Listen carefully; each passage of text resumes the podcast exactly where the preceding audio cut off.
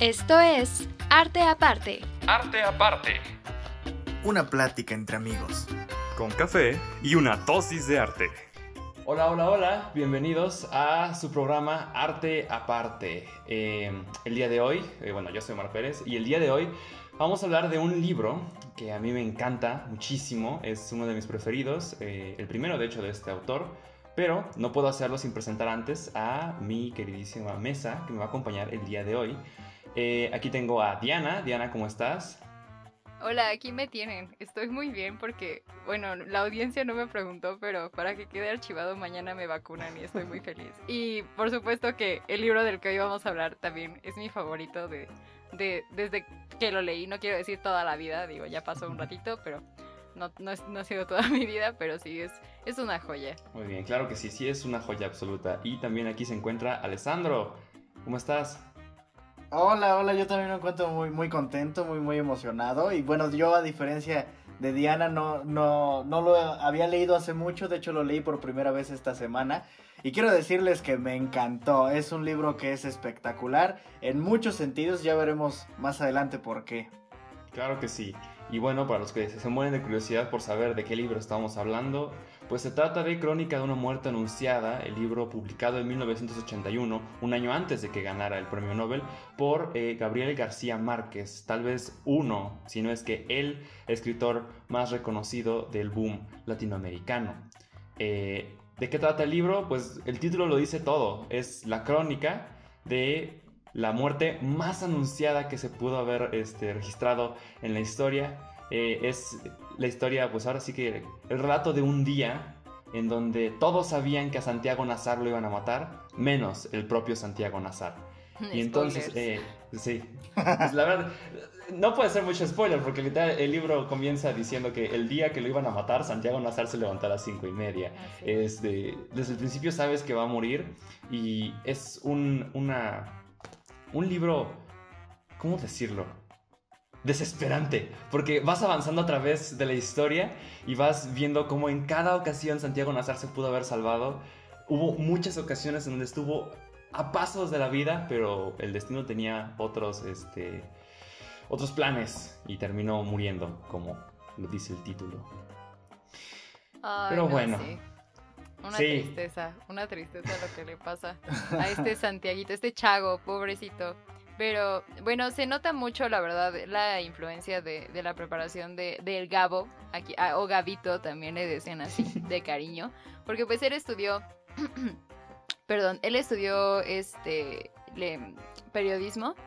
Eh, de hecho, él estaba en, eh, en la carrera de Derecho, pero decidió dejarla para estudiar periodismo. Entonces sí se nota bastante la, la influencia de pues sus aprendizajes como periodista en esta, en esta novela que digo, no es novela de ficción completamente, que eso lo vamos a checar un poquito más adelante, porque pues sí tiene fundamentos en la realidad.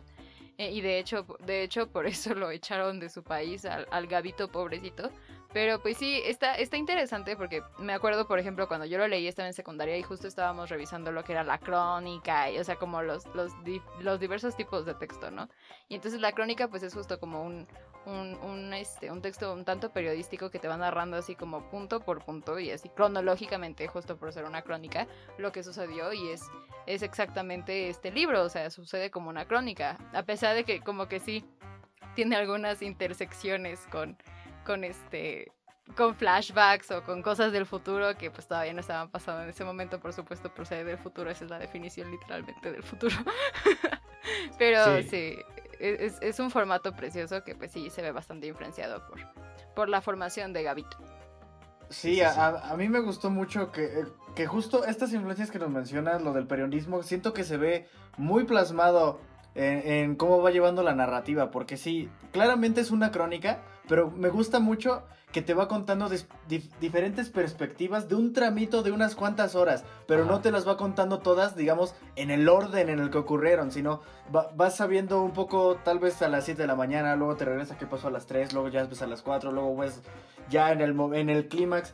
Y me parece espectacular la, la manera en la que conjuntó una narración hasta cierto punto periodística, porque pues eh, es un poquito cómo se fueron reuniendo los datos años después de que ocurrió este acontecimiento. cómo mete el hecho de que es una crónica y también esta manera de, de combinar tantas situaciones y, y tantas situaciones fortuitas, por decirlo de alguna manera, porque como mencionaban... Desfortuitas, ¿no?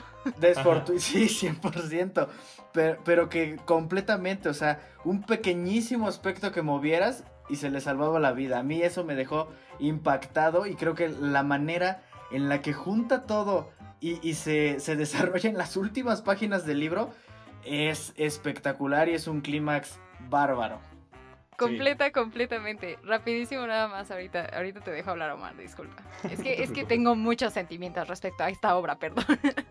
Pero justo como decía Omar al principio, digo, a mí no me parece que sea como desesperante, siento que tiene como una notación, con, eh, una connotación negativa, esa, esa, ese como sentimiento. La verdad es que siento que nosotros como lectores, que no podemos hacer nada, que no podemos agarrar a Ángela Vicario y decirle, no digas eso, por favor, o sea, no sé, o, o decirle a otro que no debieron quedarse con, con los hermanos de, de, los vicarios. O sea, no, no puedes hacer nada, entonces siento que es muy frustrante ser un mero espectador porque pues más que lectores o somos, estamos viendo cómo se desenvuelven estos, estos hechos enfrente de nosotros y no podemos, sabemos el final además y no podemos hacer absolutamente nada para detenerlos. Sí, sobre todo porque, al menos yo en mi experiencia, mientras leía y más avanzaba eh, en el libro, tenía este sentimiento de que quería este, que Santiago Nazar se salvara, ¿no? Creía firmemente que al final, por algún milagro divino, Santiago Nazar iba a estar vivo y, y, y una genialidad también de, de, del Gabo cuando escribió el libro es que la estructura es muy clara. Te dicen qué va a pasar, después te dicen el contexto y sus... Eh, participantes, quiénes fueron los personajes principales dentro de toda esta tragedia y al final te pasan la tragedia. La, la, sí. eh, los últimos momentos de vida de Santiago Nazar suceden hasta el final en un detalle bastante eh, desgarrador, pero todo ese momento estaba, no, se va a salvar, se va a salvar, me va a sorprender al final y dice, se va a salvar, pero pues no, al final no se salvó, lo cual es bastante, bastante triste. Y te creo que también habla mucho de la madurez de eh, Gabriel García Márquez como escritor, porque en este libro compagina, como ustedes ya dijeron, su pasado como eh, periodista, que fue desde muy joven, desde chavito trabajaba en periódicos de Cartagena, de Indias y de Barranquilla, dos comunidades importantes allá en Colombia. Eh, eh, de hecho, tiene una serie de textos que se llaman los textos costeños, donde él, por cuestiones políticas, escribe, este, ¿cómo se dice? Reportajes de cosas comunes de la vida diaria de la gente de estas dos ciudades, porque en ese entonces los, este, artículos políticos estaban prohibidos, estaban censurados. Entonces, él escribe sobre la vida diaria de un bandoleón que estaba abandonado en la plaza, o la vez que una vaca detuvo por completo eh, la vida, bueno, el haber diario de una ciudad. Eh, y todo esto lo junta con su experiencia previa de, eh, del estilo tan reconocible de él que es el realismo mágico, ¿no? Porque de verdad no puedo creer, y tiene algún aspecto sobrenatural yo creo, tantas coincidencias desafortunadas que llevaron a Santiago Nazar a su muerte. Porque es increíble, hay que leer el libro, pero es increíble la mala suerte que tuvo para morir como murió. Lamentablemente, ¿no? Y sí, justo como dices, el realismo mágico, pues obviamente tuvo muchas influencias. Tenemos actualmente muchos, este, muy, muy grandes autores de, este mismo pues género, esta corriente que es tan preciosa, que, que, o sea, justo e ese nombre además me gusta mucho porque el realismo perdón, el realismo como corriente se enfoca justo en, en nuestra, nuestra realidad, no acepta alguna desviación de ella, ¿no? Y realismo mágico se me hace como un oxímoron, de cierta manera, como, sí, sí, o sea, realismo, sí. pero mágico. Y aún así, lees Crónica de, de, una muerte anunciada, lees Cien años de soledad, y como que hay cosas que sí se pueden suceder, ¿no? Como que sí te... Eh, es como una yo me las imagino que ocurren en una dimensión como alterna en lo que casi todo es igual a, a, a, la, a la, nuestra, pero en realidad no lo es. Y, y, digo, es algo precioso que él supo manejar increíblemente. Y, y de hecho, um, bueno, debemos mencionar, por supuesto, es, es, importante mencionar sobre su biografía. Él nació el 6 de marzo de 1927, lamentablemente fa eh, falleció el 17 de abril del 2014 a los 87 años de edad. Y pues cuando falleció, Juan Manuel Santos, el, el presidente de Colombia, lo llamó el, el más grande colombiano que ha vivido, o sea, el más grandioso, ¿no? Y digo, no, no se quedaba corto para nada, pero aún así, casi casi lo andan vetando de su país, entonces, ¿dónde está la consistencia? ¿Dónde? Sí, eh, pues ahorita que hablas de, consistencias y de eh, las influencias que él recibió y del realismo mágico, creo que es un reflejo muy claro de lo que fue Latinoamérica en su época, porque estábamos viviendo plena Guerra Fría, plena Operación Cóndor, con Estados Unidos metiendo mano por donde quería, y vivíamos en una Latinoamérica mayormente rural, es decir, las supersticiones como aparecen en sus libros son o fueron parte de la realidad de, de- de muchos latinoamericanos por mucho tiempo. O sea, la gente de verdad creía que, el- que tomar chocolate podía hacerte levitar o algo así. O sea, me refiero, era, era, era, era, era algo muy chistoso. Sí, sí, Digo, yo no sé escucha- tú, pero el chocolate a mí sí me hace levitar. a mí. Sí, la neta, uno vibra bien alto cuando se toma su taza de chocolate. Y más si está leyendo a Gabriel García Márquez. Por Uf, supuesto. uf, nuestro vibe, eh, chocolatito con lluvia, leyendo un librito. Claro que sí. Y es justo además este realismo mágico, esto que mencionas de, de cómo muchas de sus obras pues, se situaban en zonas rurales, en pueblos, lo que hace co- como que escribía para el populacho. O sea, eh, la verdad es que eh, tal vez alguien de la ciudad que nació en ciudad ahorita, ¿no? Contemporáneos a, a nosotros. Tal vez no, no se pueda como relacionar tanto a alguno de los personajes de, de Gabriel García Márquez. Pero pues seguramente quienes vivieron eh, en su época era, era como, lo siento como algo que pudo haber pasado en mi pueblo, ¿no? Entonces imagino que por eso también tuvo tanto éxito porque, eh, de nuevo, es que el realismo mágico eh, es justo eso, ¿no? Como que casi, casi tu misma realidad, pero no. ¿Qué digo? Crónica de una muerte anunciada sabemos que pues sí está medio basada. Bueno, no medio basada. en- Bastante basada. Sí, bastante, bastante basada en este, en un hecho que pues sí es de nuestra realidad y no es tan mágica como, como en el, en el libro de, de Gabriel, pero de Gabo, de Gabito. Este, pero sí, siento que, que por eso era también, ta- que conectaba más que nada con sus lectores. Por- y o sea, no sé, Crónica de una muerte anunciada salió pues el siglo pasado y nosotros leyéndolo ahorita y aún así te, te, te, te transporta, ¿no? O sea, Sí. eh, eh, te, te lo imaginas, te imaginas este el pueblo cuando lees este 100 años de soledad, Macondo y, y sí, sí. Sí, sí, sí. Gracias. Muy basado que era, que era el Gabo. Pero sí, desafortunadamente este, se nos acabó el tiempo para esta primera sección, pero quédense con nosotros porque regresaremos con las consecuencias que tuvo esta gran, gran obra en la literatura universal y latinoamericana. Regresamos.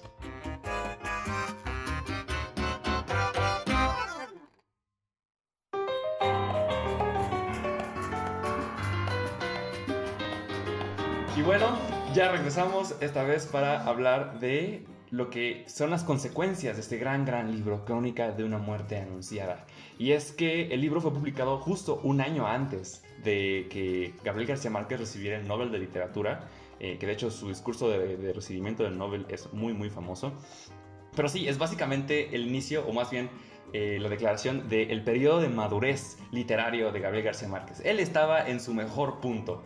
Este, y, claro que esta obra, junto con el resto de su cuerpo literario, eh, tuvo un gran, gran impacto en la literatura latinoamericana y, universal, yo podría decir, ¿no? Por ejemplo, este, con, con el realismo mágico, esta gran, gran este, corriente y estilo que, pues tal vez él no creó, pero él sí fue de los mayores exponentes, que posteriormente inspiró a otros autores que no pertenecen exactamente al boom, como lo sería, por ejemplo, Laura Esquivel, que escribió años más tarde, como Agua para Chocolate, un gran, gran libro que tiene instancias muy chistosas eh, de este como compaginación entre la realidad y lo sobrenatural, lo, lo fantástico y lo supersticioso.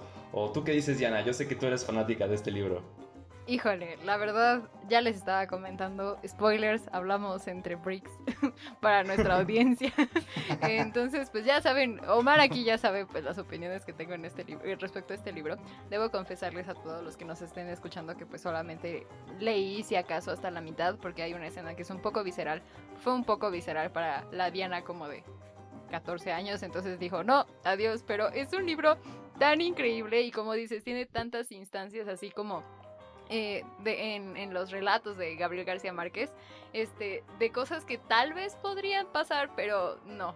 Pe- pero es- está más marcado en como agua para chocolate. Spoilers, eh, una de las la, protagonista que se llama Tita eh, llora mientras está cocinando un pastel para bodas y como pues lloró eh, en la masa, en la mezcla, al momento de cocinarlo se sentía muy mal, pues entonces todos en la boda vomitan. Y obviamente no es algo que, que sucede en la vida real, ¿no? Pero lo que te está queriendo decir el libro pues es como todo el dolor que, que sentía Tita, o sea, afectó a todos los demás, ¿no? Pero es justo esto, en la vida real no pasaría eso, alguien le echó un vomitivo a la, a la mezcla del pastel y ya, ¿no? Pero es justo, o, o sea, no, no, no, no, no es como decir que sobrepasa y rompe los límites de la imaginación, pero sí juega con ellos. Y siento que ese es como el, el este, pues la idea principal del realismo mágico y que se ve mucho en Como agua para chocolate. Y yo siento que justo este aspecto que, que- que comentamos del realismo mágico es algo que ayuda mucho a que, por decirlo de alguna manera, el libro envejezca de buena Sí. manera. Bueno, Me voy a explicar un poquito porque siento que el contexto en el que fue escrito es como muy importante, que es lo que mencionábamos antes, y, y- y cómo ayudó al, al- al boom latinoamericano. Y entonces uno leyéndolo en pleno 2021, creo que claramente puede ver que es un contexto diferente al suyo, pero en el que se puede identificar y el que tiene un entendimiento sin complicaciones. Y siento que a pesar de estos diferentes contextos, algo que ayuda a que sea mucho más digerible y mucho más entretenido esto, son esos pequeños como variables que, que le agrega este, esta corriente literaria, que es algo que a mí me parece fenomenal. Completa, completamente. Y es que de cierta manera siento que los relatos entonces sí, sí sabes, ¿no? Por, por este, pues, eh, pistas de context clues, o sea, como pistas de guiños que te da el contexto. Sí sabes como exactamente la, la, la época en la que se está desenvolviendo la historia. Sin embargo, como que justo este Claro. el realismo mágico le confiere cierta atemporalidad. Tanto lo puedes leer cuando salió como lo puedes leer 100 años después y va a seguir siendo un libro memorable. Y hablando de 100 años, 100 años de soledad es justo la hora. ¿Ven? ¿Ven esa conexión, esa sinapsis? Ya, mi cerebro volvió a mí. Este... 100 años de soledad es, es la obra que le da a, a García Márquez su Nobel en 1982, si no me equivoco. Pero sí, o sea, 100 años de soledad, la verdad, mi mamá me ha dicho, no lo leas todavía, no le vas a entender. Pero eso es lo divertido, ¿no? O sea, ¿para qué me sirve leer un libro sin sustancia, finalmente? Que es lo que le sobra a todas las obras de pues, estos autores del boom latinoamericano. Sí. Exacto. ¿Para qué quieres un libro si no es para que te haga Exacto. pensar? O llorar cuando están apuñalando a un vato al final. Sentir. O sea, No recuerdo el Claro. autor ahora mismo, pero eh, hubo- hay una cita que me vino a la mente que alguien dijo que los libros eran máquinas de empatía. Este, uno siente No. con- con- cuando lee. Y hablando de profundidad literaria, me encanta cómo Gabriel García Márquez a través de su obra hace a 100 años de soledad el centro de un universo literario completamente lleno, ¿no? Porque eh, cuando lees el libro, las, de las primeras 30 páginas, me parece, hay una referencia al coronel Aureliano Buendía, un personaje principal. De hecho, con el coronel Aureliano Buendía empieza 100 años de soledad y muchos años después, frente al pelotón de fusilamiento, el coronel Aureliano Buendía había de recordar la lejana tarde y bla, bla, bla, ¿no? Pero hay una referencia a él en esta obra y hay referencias posteriores a Macondo y, y al coronel Aureliano Buendía. El este, Cinematic muchos- Universe, ¿no? Bueno, Literary, sí. literary Universe de García Gabo Márquez. Literary Universe, sí, sí, por supuesto, así mero. Y creo que esto también le da un, un- un redondeo muy interesante a, a todos estos libros, porque leyéndolos en secuencia, como que te da la ilusión de que sí, es, es una realidad donde de verdad vivimos y donde de verdad existió un coronel Aureliano Buendía que peleó 32 guerras y las perdió todas. Este. Eh, entonces. sí, yo en la escuela. Este. Pero le da, le da un redondeo muy, muy padre a todas sus obras y te hacen sentir que, que son parte de, de nuestra realidad, ¿no? Reflejan muy bien lo que es el mundo y Latinoamérica en específico, ¿no? Eh, aunque claro, aquí se refiere más a su natal Colombia, pero creo que es otro aspecto que me encanta de la obra de, de- del Gabo, que lo puedes leer y dices, pues esto pudo haber pasado en un pueblo de Colombia, como pudo haber pasado en un pueblo de México, como pudo haber pasado en un pueblo de Argentina, ¿no? Eh, abarca todo el espectro latinoamericano, es una obra fundamentalmente latinoamericana. Y algo que alguien también que este quiero mencionar, eh, porque tal vez no, no es una figura como muy reconocida, a pesar de que pues sí, algunos han escuchado de ella, es Mercedes Barcha. Y Mercedes Barcha, que, cuyo nombre completo era Mercedes Raquel Barcha Pra- Pardo, Pardo, perdón, perdón, perdón Mercedes. Este, ella, ella fue esposa de, de Gabriel García Márquez. Y ella de hecho falleció el 15 de agosto de- del año pasado, apenas fue su aniversario luctuoso, aquí en la Ciudad de México. Bueno, yo estoy en el Estado de México, ¿no? Pero igual bien cerca. capital. Entonces aquí, aquí en mi casa, sí, aquí falleció. sí. En la metrópolis de la. CDMX. Este, aquí al lado mm, falleció Mercedes Barcha. Pero Barcha lo que hizo, pues, fue. eh, de no haber sido por ella, la verdad es que tal vez el Gabito no habría tenido el éxito que tuvo, porque ella lo estuvo apoyando tanto financieramente como emocionalmente cuando pues él se dedicaba a escribir. Ella era la que decía como, ¿sabes qué? Tú escribe, yo trabajo, yo me aviento, este, pues acá. eh, los problemas con, con el dinero y pues era algo también que no se acostumbraba eh, en, sus épocas, ¿no? Porque pues ellos, eh, Márquez nació en 1927, ella nació cinco años después en 1932, o sea, sus roles de género pues estaban muy todavía aguerridos en sus épocas. Y finalmente pues eh, le tenemos que agradecer también a, a- obviamente pues a la, a la mente tan grandiosa, ¿no? De Ga- García Márquez para darnos estas obras, pero también a Barcha, porque de no haber sido por ella, esas obras pudieron no haber sido publicadas, esas obras pudieron no haber sido terminadas siquiera por por falta de tiempo, porque no, pues tengo que trabajar, tengo que alimentar a mi familia o qué sé yo, porque además tuvieron dos hijos. Entonces, pues sí, Barcha, muchísimas, muchísimas gracias por, por todo lo que nos has dejado. Diosa Mercedes Barcha. Sí, sí, sí. Definitivamente la esposa de, de Gabo fue una gran, una, una gran influencia en, su- en sus obras y un gran apoyo. Porque creo que aparece mencionada aquí, porque curiosamente, o sea, eh, Crónica de una muerte anunciada está basada en un hecho real que sucedió en el pueblo de, de García Márquez. Hablaremos de un poquito más adelante. Pero sí, su esposa fue un gran, gran apoyo. Me acuerdo haber eh, escuchado alguna vez una entrevista con, con el Gabo diciendo que de no ser por su esposa, no hubiera terminado Cien años de soledad. Y sin Cien años de soledad, su carrera literaria no hubiera despegado como lo hizo. Sí, creo que, creo que un punto donde podemos hacer relación justo con el libro del que estamos hablando, Crónica de una muerte anunciada, es que muchas veces cuando vemos al genio, como ahorita Gabriel García Márquez, no vemos todo lo que lo llevó y todo en lo que se apoyó para crear su, su o sus, en este caso, sus obras maestras, que creo que pues sí hay que darle mucho crédito y que pues ta- tal cual como eventos que, casi dependen de la fortuna o mala fortuna que pudiera haber tenido el personaje. Aquí pues un conjunto de buena fortuna que para todos de que tengamos estas obras para la posteridad. Sí, como dices, este, hay, hay mucho detrás de la vida de Gabriel García Márquez que fue, eh, que trajo a la vida todas sus obras, ¿no? Eh, Facundo Cabral, eh, cantante, este, escritor y filósofo de esquina de Latinoamérica, como yo le digo, tiene un, un pedazo como de, de comedia que dice, que entrevistó, dice él, a la mamá de Gabriel García Márquez y le pregunta de dónde sacó tantas cosas y la mamá le responde, pues yo no sé, solo sé que tiene muy buena memoria para acordarse de todo lo que escribió se lo contaron, se lo contaron algún día. Y es que es- tiene razón, Crónica de una muerte anunciada es una obra que está basada en un hecho de la vida real. Por más imposible que parezca, hubo una persona en el pueblo de Gabriel García Márquez llamada Cayetano Gentile, el verdadero Santiago Nazar, que murió después de que todo el pueblo sabía que él se iba a morir menos él. Qué Toda la historia es- toda la historia es verdad.